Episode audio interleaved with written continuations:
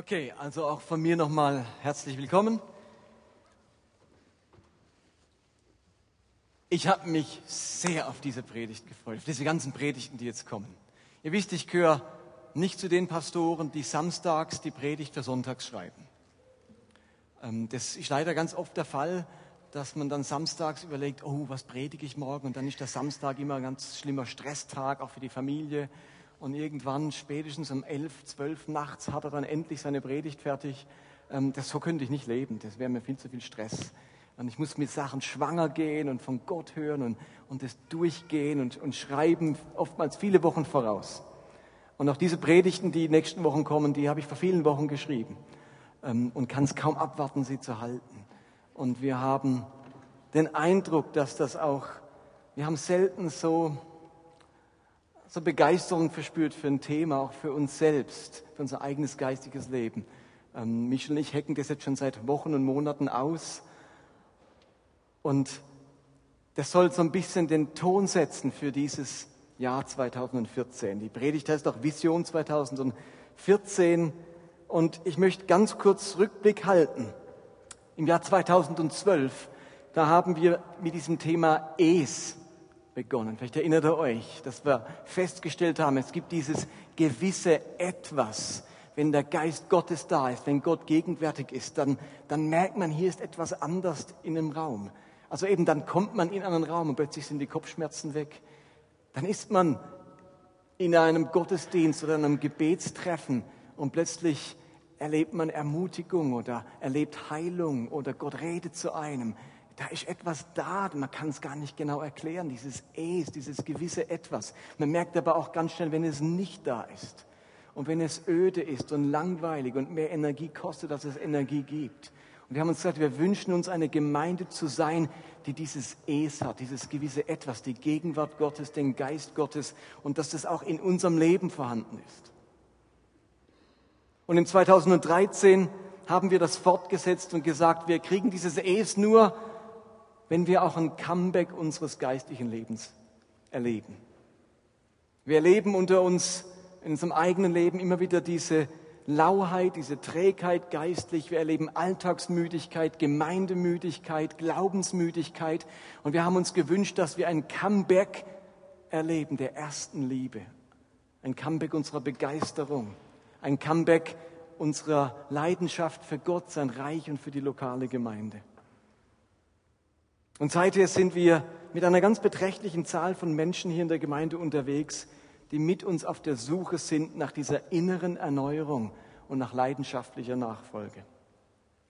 Und jetzt stehen wir wieder am Beginn eines neuen Jahres und wir möchten diesen Prozess fortführen. Wir wollen nicht wieder was völlig anderes machen, sondern wir lassen nicht davon, bis wir dieses Es, diesen Comeback erlebt haben.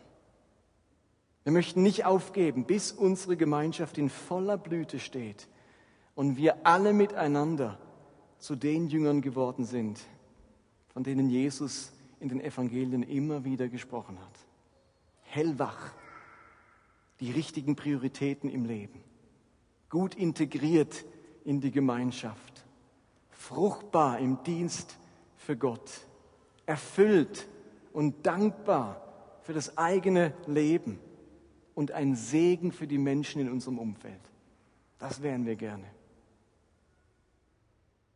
Und wir möchten in diesem Jahr jetzt mit einer Predigtserie beginnen, die uns deutlich machen soll, wie sieht denn Jüngerschaft ganz konkret aus, wenn man in diese leidenschaftliche Nachfolge hineinwachsen möchte. Was sind denn jetzt konkrete Schritte?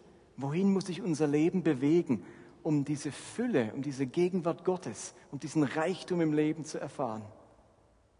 Welche Schwerpunkte möchten wir also im Jahr 2014 setzen als Gemeinde? Unser großes Thema ist also nach wie vor Jüngerschaft, das geistliche Leben. Im Kern geht es darum herauszufinden, was es ausmacht, ein Nachfolger Jesu zu sein. Wie sieht das aus? Was sind die Schwerpunkte von Nachfolge? Wie lebt man das? Denn dieses Es und unser Comeback, ein Comeback, die führen letztlich zu Jesus-mäßiger Nachfolge und Jüngerschaft. Und wenn ich mir das Neue Testament anschaue, eben besonders die Aussagen Jesu über Jüngerschaft, über Nachfolge, aber wenn ich mir dann auch das Leben der ersten Christen in der Apostelgeschichte anschaue und später, was der Apostel Paulus über Nachfolge, Jesus nachfolgen, was, was da geschrieben steht, dann entdecke ich zwei Bewegungsrichtungen in Bezug auf Jüngerschaft. Zwei Bewegungsrichtungen. Beide Richtungen gehören zusammen. Beide Richtungen setzen uns in Bewegung. Beide Richtungen formulieren Ziele für unsere Nachfolge. Beide Richtungen von Jüngerschaft sind scheinbar entgegengesetzt und gehören trotzdem untrennbar miteinander oder zusammen und sind untrennbar miteinander verbunden. Ich möchte euch beide Richtungen von Jüngerschaft, und das sind die großen Schwerpunkte für uns in diesem Jahr, beide Richtungen anhand von zwei Bibelstellen vorstellen. Die eine Bewegungsrichtung von Jüngerschaft, die finden wir im Matthäusevangelium Kapitel 11, Vers 28. Und diese Bewegungsrichtung nenne ich einmal, kommt her. Das ist die erste Bewegungsrichtung von Jüngerschaft. In Matthäus 11, Vers 28 sagt Jesus, kommt her zu mir, alle, die ihr mühselig und beladen seid. Ich will euch erquicken, ich könnte auch sagen ermutigen oder neue Kraft schenken. Nehmt auf euch mein Joch und lernt von mir, denn ich bin sanftmütig und von Herzen demütig. So werdet ihr Ruhe finden für eure Seelen, denn mein Joch ist sanft und meine Last ist leicht. Ich glaube, die Bewegungsrichtung dieses Verses ist klar, nämlich hierher, kommt her. Dieser Vers drückt aus, Jüngerschaft hat eine Bewegungsrichtung, nämlich zu Jesus hin zu Gott hin. Kommt her zu mir. Also eine ganz wichtige Richtung unserer Nachfolge ist dieses Kommt her. Nahe bei Jesus sein. Jesus aufsuchen. In der Gegenwart Gottes sein. Zu Gott kommen. Bei Gott zu Hause sein. Bei Gott angekommen sein. Bei Gott Hilfe und Trost und Kraft erfahren. Der große Ruf über unserem Leben lautet, kommt her zu mir. Ihr lieben Nachfolger Jesu bewegen sich konstant in Richtung der Gegenwart Gottes. Als wir Christen geworden sind, und vielleicht haben wir es bisher noch gar nicht wirklich gehört, aber als wir Christen geworden sind, da ist ein Ruf an uns ergangen. Und der gilt für uns jeden Tag. Und der Ruf heißt, kommt her. Setzt euch in Bewegung zu mir, kommt her in meine Richtung, seid mir nah, seid nah bei mir. Und immer wieder betont Jesus auch an anderen Bibelstellen dieses Kommen zu ihm, diese Richtung. Als Jesus einmal vor Menschen steht und zur Nachfolge einlädt, sagt er den Menschen in Johannes 6, Vers 37, alles, was mir mein Vater gibt, das kommt zu mir. Und wer zu mir kommt, den werde ich nicht hinausstoßen. Jesus lädt ein zu sich und macht die Verheißung. Und wer dann kommt, der wird nicht abgewiesen. Als die Juden aus allen Herren Länder wieder einmal zum Laubhüttenfest in der Wüstenstadt Jerusalem versammelt waren und so langsam das Wasser knapp wurde am Ende des siebentägigen Festes, damals gab es kein fließend Wasser, kein Wasserhahn, Jerusalem hatte immer mit dem Wasserknappheit zu kämpfen, vor allem wenn dann Juden aus aller Welt in dieser Stadt waren und Wasser gebraucht haben für die Opfer und für ähm, das Wasserheben und all die Dinge, die dort geschehen sind. Dann wurde am Ende des Festes das Wasser knapp. Und am letzten Tag dieses Festes sagt Jesus dann am Höhepunkt, am letzten Tag zu der Menschenmenge, heißt es, Johannes 7, Vers 37, am letzten Tag, dem Höhepunkt des großen Festes, trat Jesus wieder vor die Menschenmenge und rief laut, Wer Durst hat, und es waren jetzt viele im letzten Tag, der soll zu mir kommen und trinken. Und logisch hat er damit nicht gemeint, ich habe noch Wasser gehortet, bei mir gibt es noch ein bisschen, sondern er meinte das natürlich spirituell. Wenn man geistlichen Hunger hat, kommt zu mir, setz dich in Bewegung, kommt zu mir und trinkt. Aber wenn ich einen Sprung mache zum letzten Buch der Bibel, am Ende der Bibel, einen Blick aufs Ende aller Zeiten, dann ist die letzte Einladung, die ausgesprochen wird in Offenbarung 22, Vers 17 folgende, der Geist und die Braut sagen, komm. Und wer sie hört, soll sagen, komm. Wer durstig ist, der komme. Wer will, soll kommen und umsonst vom Wasser des Lebens trinken. Vom Anfang des Evangeliums bis zum letzten Buch ertönt immer wieder dieser Ruf. Jesus sagt, kommt her. Jüngerschaft heißt in Bewegung sein in Richtung Jesus. Immer wieder zu ihm kommen. Kommt, kommt, kommt. Sucht meine Nähe. Trinkt bei mir. Lasst euch erquicken. Lernt bei mir. Erlebt meine Gegenwart. Kommt. Und ich finde es so genial, dass die Jahreslosung 2014 genau das zum Ausdruck bringt. Dir nahe zu sein, ist mein ganzes Glück, heißt es dort. Psalm 73, 28, die Jahreslosung 2014. Eine bessere Losung hätten wir uns nicht wünschen können. Dir nahe zu sein, ist mein ganzes Glück. Darum sagt Jesus, kommt her, weil er weiß, Gott nahe zu sein, bei ihm zu sein, ist unser ganzes Glück, ist Erfüllung, Kraft, Erquickung, Erneuerung für unser ganzes Leben. Also genau darum geht es bei diesem Kommt her der Jüngerschaft. Es gibt nichts Schöneres, als Gott nahe zu sein. Uns kann nichts Besseres passieren, als die Nähe und die Gegenwart Gottes zu erleben. Und die Gegenwart Gottes, die soll nicht Angst oder schlechtes Gewissen oder Scham auslösen, sondern vielmehr eben Erfüllung, Aufblühen, zur Ruhe kommen, Kräfte tanken, Wegweisung erfahren, wieder durchblicken im Getümmel des Lebens, wieder Prioritäten erkennen, getröstet werden, entlastet werden, Seelenkraft bekommen. All das geschieht in dieser Kommt her zu mir Bewegung. Und das wollen wir in diesem Jahr einüben. Das muss man trainieren. Das muss zum festen Bestandteil unserer geistlichen Bewegung werden. Denn ihr wisst alle, wie leicht man wieder auf Distanz gerät zu Gott. Da muss man nicht viel dafür tun. Habt ihr das schon gemerkt? Kennt ihr die Fliehkräfte des Lebens? Das irdische Leben hat ganz viele Fliehkräfte. Wenn man nichts dafür tut, wird man einfach immer dicker. Habt ihr das schon gemerkt? Mit jedem Jahr kommt so ein Kilo dazu. Muss man sich gar nicht anstrengen. Wenn ich mein Gewicht halten will, muss ich mich anstrengen. Da muss ich was tun, denn die Fliehkräfte des Lebens, also die Fliehkräfte meines Bauches, das drückt sich nach außen. Ihr Lieben, unsere Ehen, wenn wir nicht an unseren Ehen arbeiten, die Fliehkräfte des Lebens, die Hektik, der Trubel, unsere Unterschiedlichkeit, der Zeitmangel, der Stress, bewirkt von ganz alleine, dass wir in unseren Ehen immer mehr auseinanderdriften. Wir müssen etwas tun, damit das zusammenbleibt. Passiert nicht von alleine. Von alleine geht es nach außen. Man muss immer wieder etwas tun, dass es zusammenbleibt. Körperliche Fitness, kennt ihr das? Man wird immer weniger fit. Man hat immer weniger Kondition. Da muss man gar nichts dafür tun.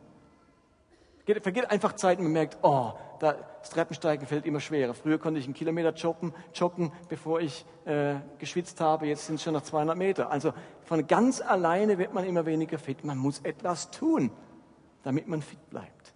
Und im geistlichen Leben ist es ganz genauso. Von alleine wird es nicht näher mit Gott. Von alleine wird es distanzierter. Da muss man gar nichts dazu machen.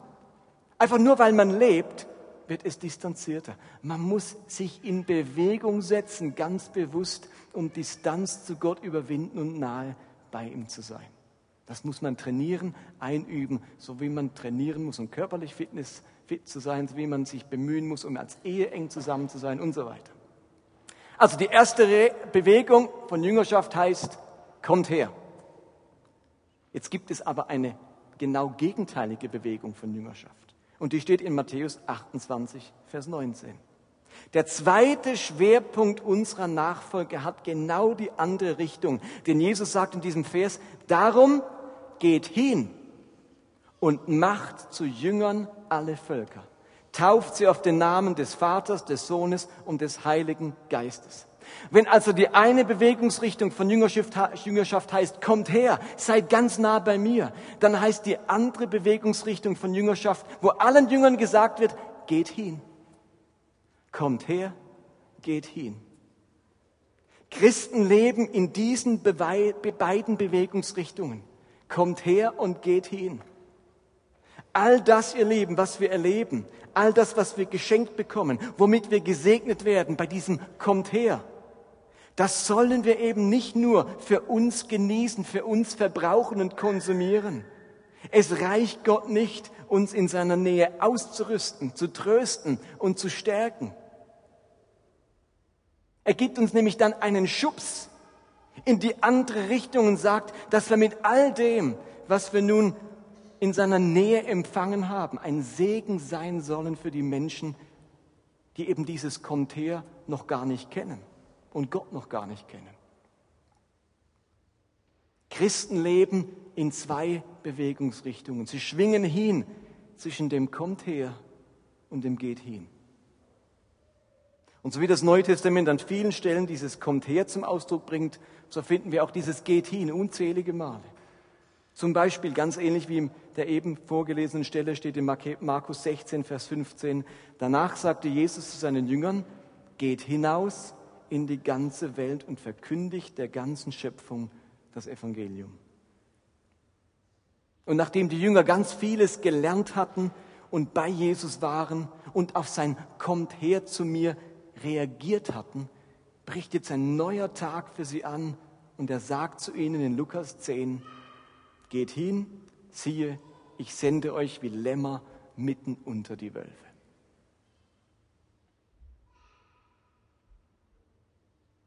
Erst lädt er sie ein, kommt zu mir, folgt mir nach und jetzt sagt er, jetzt geht. Und zwar wie Lämmer unter Wölfe. Also wundert euch nicht, wenn das Hingehen sich manchmal so anfühlt wie Lamm unter Wölfen.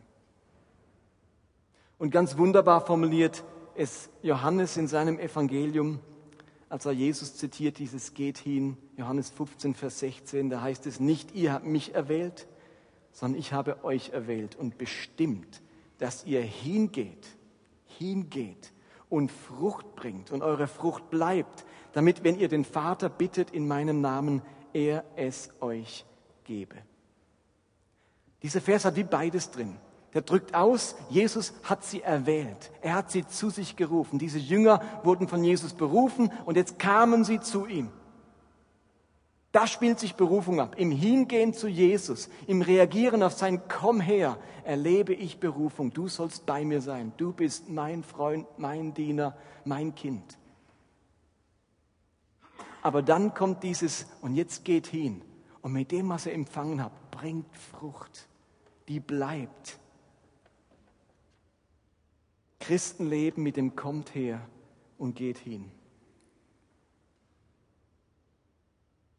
Jeder, der zu Jesus kommt, der findet dort Annahme und Güte, er findet dort Ruhe für seine Seele, Heilung für sein Inneres. Aber jeder, der zu Jesus kommt, wird auch den Ruf hören, geh hin. Ihr Lieben, ich behaupte fest und steif, dass jemand, der wirklich nahe bei Jesus ist, auf alle Fälle auch den Ruf hört, geh hin.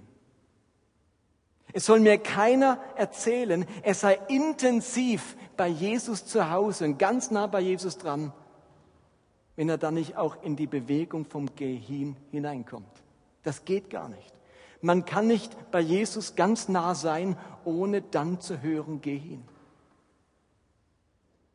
Das gibt es nicht. Christsein, Jüngerschaft gibt es nur in beiden Richtungen. Und niemand hat das Sonderrecht, sich nur eine aussuchen zu dürfen. Sagt Jesus, wir machen so, okay? Ich bin einfach nur bei dir. Und die anderen, die schickst du. Können wir das so machen, Jesus? Können die anderen wie Schafe unter die Wölfe geschickt werden? Ich bleib bei dir. Das ist mir der Lieblingsort. Eben das gibt's nicht. Genauso wenig darf es sein, dass man nur unterwegs ist, bei den Menschen hingeht, ohne immer wieder bei Gott zu Hause zu sein und zu ihm zu kommen und aufzutanken und innerlich erneuert zu werden. Aber ich garantiere euch, wenn das Hingehen nicht stattfindet, wird beim Daheimsein bei Gott nichts passieren. Gott füllt uns nicht wie das tote Meer, wo alles nur reinfließt und nichts rausfließt. Das versalzt unser Leben. Christsein gibt es nur in beiden Bewegungsrichtungen. Wisst ihr, was das Schöne ist? Wenn wir bei Gott sind, nee, ich muss es andersrum sagen, wenn wir hingehen zu den Menschen, dann bleiben wir trotzdem bei Jesus. Und wenn wir bei Jesus sind, verlieren wir nicht unseren Kontakt und unsere Beziehung zu den Menschen. Das geht glücklicherweise miteinander. Jetzt stelle ich aber unter uns Christen ein tragisches Symptom fest. Und das nenne ich Bewegungslosigkeit. Bewegungslosigkeit. Viele Christen stecken in der Mitte zwischen dem kommt her und dem geht hin fest. Da hat sich ganz viel Unbeweglichkeit breit gemacht. Schaut man sich das Leben dieser Christen an, dann findet man kaum Bewegung in Richtung kommt her. Gott wird nur selten gesucht. Lasten werden nicht zu ihm gebracht und bei ihm abgeladen. Sein Wort findet nur wenig Raum in ihnen. Gebete werden kaum oder nur vereinzelt gesprochen. Die Seele kommt bei Gott nicht zur Ruhe. Sie hören selten seine Stimme. Sie erleben nicht die Kraft des Heiligen Geistes in ihrem Innern.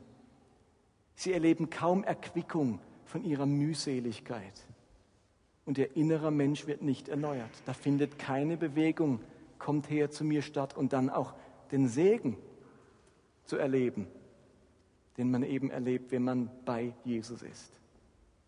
Kommt her zu mir, das findet im geistlichen Alltag vieler Christen kaum statt.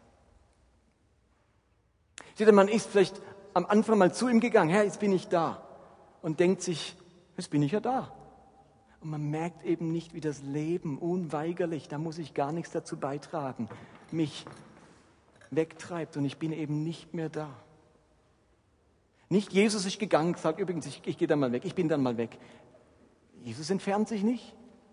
Aber das Leben, wie es spielt, treibt uns einfach immer wieder auf Distanz zu Gott. Es nützt nicht, dass wir irgendwann mal vor Jahren gesagt haben, Herr, ich komme zu dir, ich folge dir nach. Aber auch die Bewegung in die andere Richtung ist bei Bewegungslosigkeit eben nicht vorzufinden. Christen im Stillstand, in der Bewegungslosigkeit sind auch nicht im Geh-hin-Modus. Sie sprechen nicht mit anderen über ihren Glauben. Sie laden nicht Menschen zu Jesus ein. Sie sind wenig besorgt um die Armen und wenden sich ihnen nur selten zu. Sie beten nicht für die Kranken, sie trösten nur wenig die Trauernden, sie beraten nicht die Ratlosen.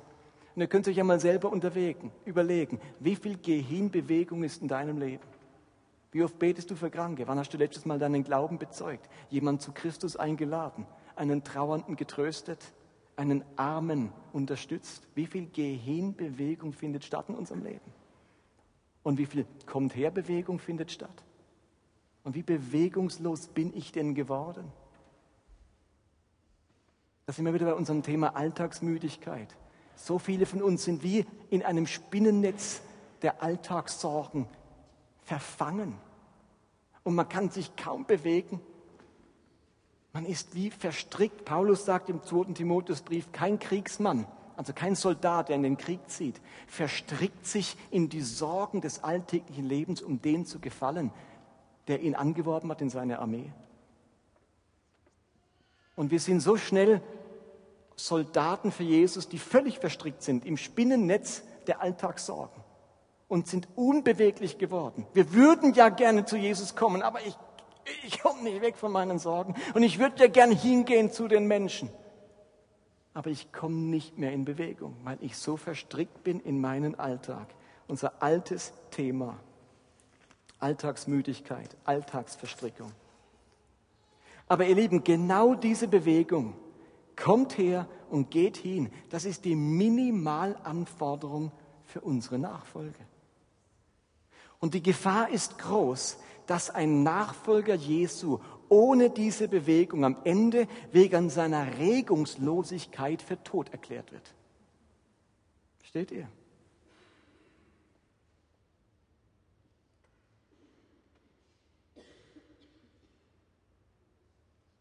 Ich muss zugeben, dass ich im letzten Jahr so manchen Sonntag nach einer Predigt nach Hause fahr, nach, der, nach einer Predigt nach Hause gefahren bin und gedacht habe, wen hat eigentlich wirklich interessiert, was ich heute gepredigt habe?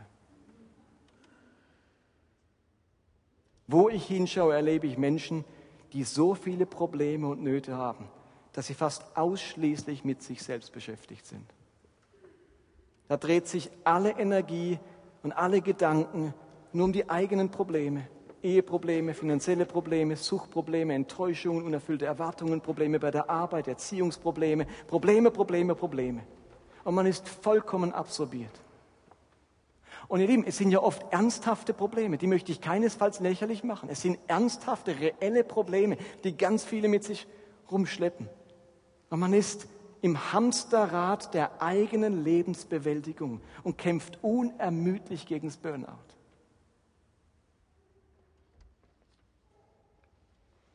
Klingelt da was bei euch? Ich las vor kurzem ein Zitat von Professor Michael Herbst. Und er hat gesagt, es reicht nicht, nur nicht auszubrennen. Es hilft nur, wenn wir wieder für etwas brennen. Könnte es sein, dass unser unermüdlicher Kampf gegen unsere eigenen Probleme und Lebensbewältigung ein Kampf gegen Windmühlen ist? Weil in Wirklichkeit Gott uns herausfordert. Brenne wieder für mich und mein Reich. Ich bin doch groß genug für all deine Probleme, für deine Finanzprobleme, für deine Eheprobleme, für deine gesundheitlichen Probleme. Bin ich jetzt Gott oder bin ich's nicht? Ich bin doch groß genug, um all die Probleme, die in diesem Raum versammelt sind, zu lösen. Es liegt doch nicht an Gottes Größe, dass er zu klein wäre für unsere Probleme.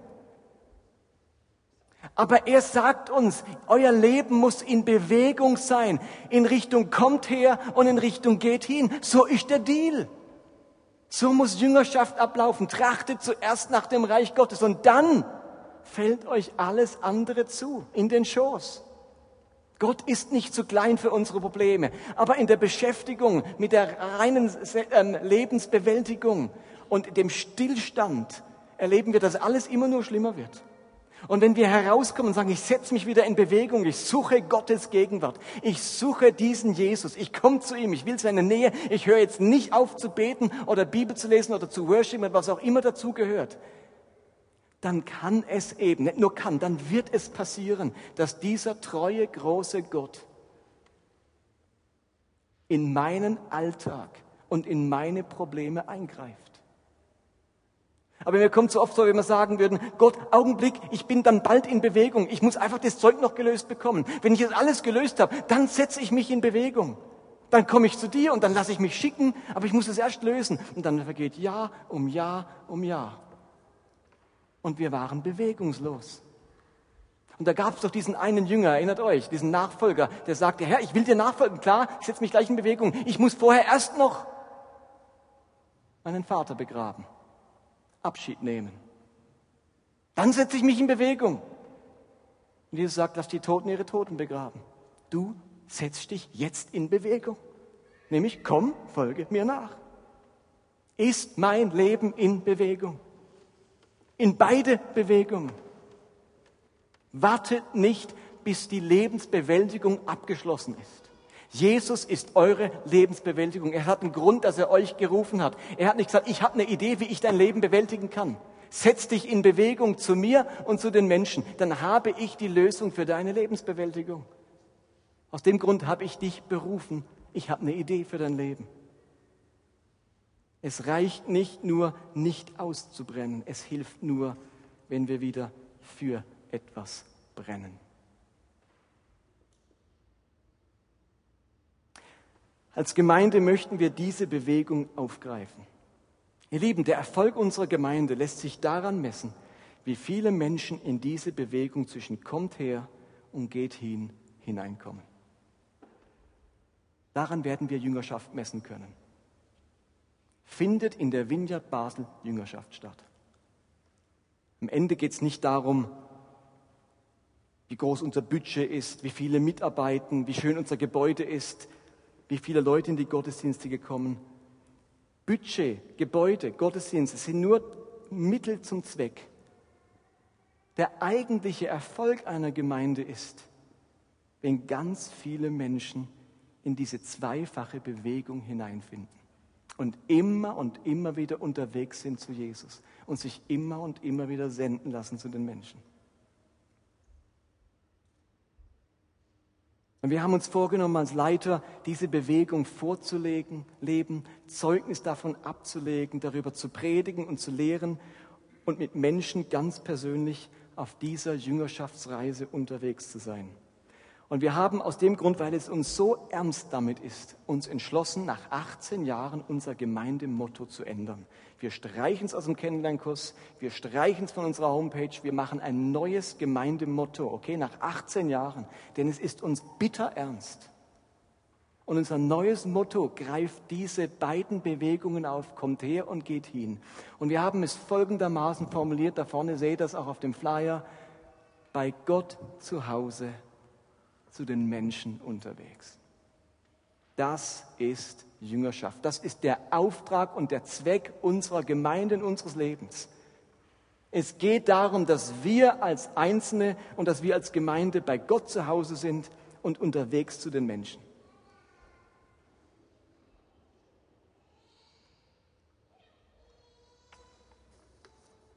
Und dieser Satz, ihr Lieben, der begeistert mich.